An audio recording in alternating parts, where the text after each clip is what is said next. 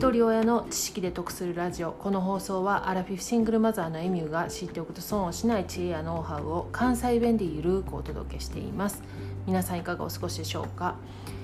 今日はタイトルのストレッチゾーンの広げ方とバランスについてお話してみたいと思います。ストレッチゾーンっていう言葉を調べてみると今の状態で背伸びしてやっと届くか届かないかの水準。つまり簡単には達成できない水準のことなんですね。で皆さんはバランスって意識してますか？私はね何かにつけてよくバランスっていうのを考えるんですよね。何かに偏ってないか一つの方向に突っ走っていないかっていうのを気にするんですけれども私の過去配信を聞いててもねバランスが大事やっていうセリフがよく出てくるんですよね。なんで私そこまでバランス大切にしてんねやろうって考えてたんです？でね自分の過去を振り返ってみると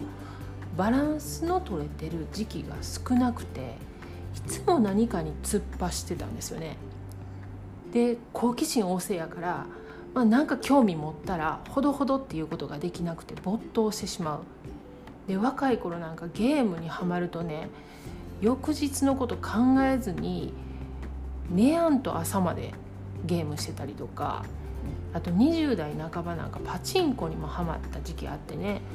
もうその時はねもう商社金融で借金も作りました。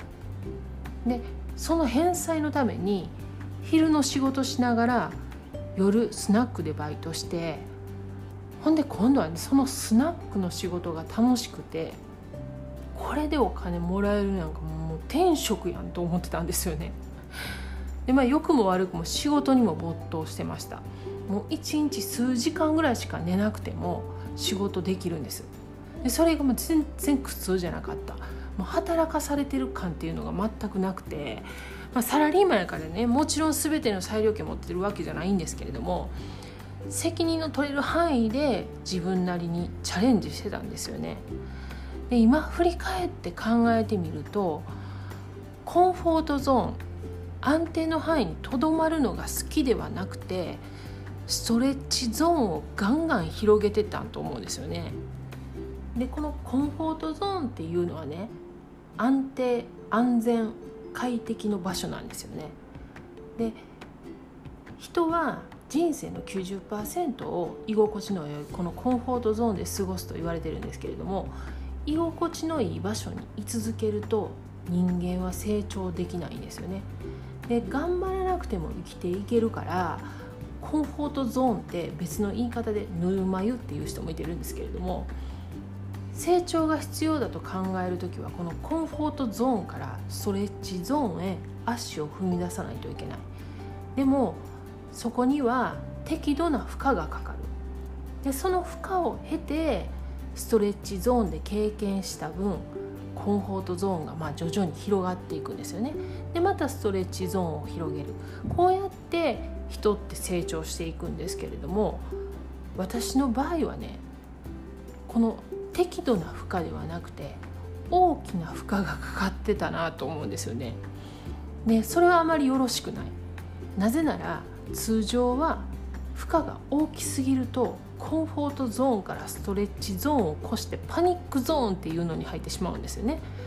で私はねこのめちゃくちゃリスクを取ってきました。別の言い方では無謀とも言います。でまあこれ勝負なんですよね。で確かにそのたんびにコンフォートゾーンは広がってきた実感はある。ただパニックゾーンから抜け出すのは並大抵ではなかったです。さっきね過去の話したんですけれどもこれはほんのごく一部でこんなねネットで海外まで配信できるようなラジオでね話せないことたくさんありました、まあ、それはちょっと置いといて今私がねバランスを大切にしてるのはこういう振り切るようなね極端な経験をしてきたからちゃうかなって思うんですよね。で私もねバランスを本当に理解してるかというとまだまだ理解できてません。なぜなら全てにおいて振り切ってるつもりでももしかしたらねまだ右側にも左側にもその先があるかもしれない。あくまでも自分が経験した右と左の真ん中を歩いているっていう視点でしかない。その範囲内のバランスです。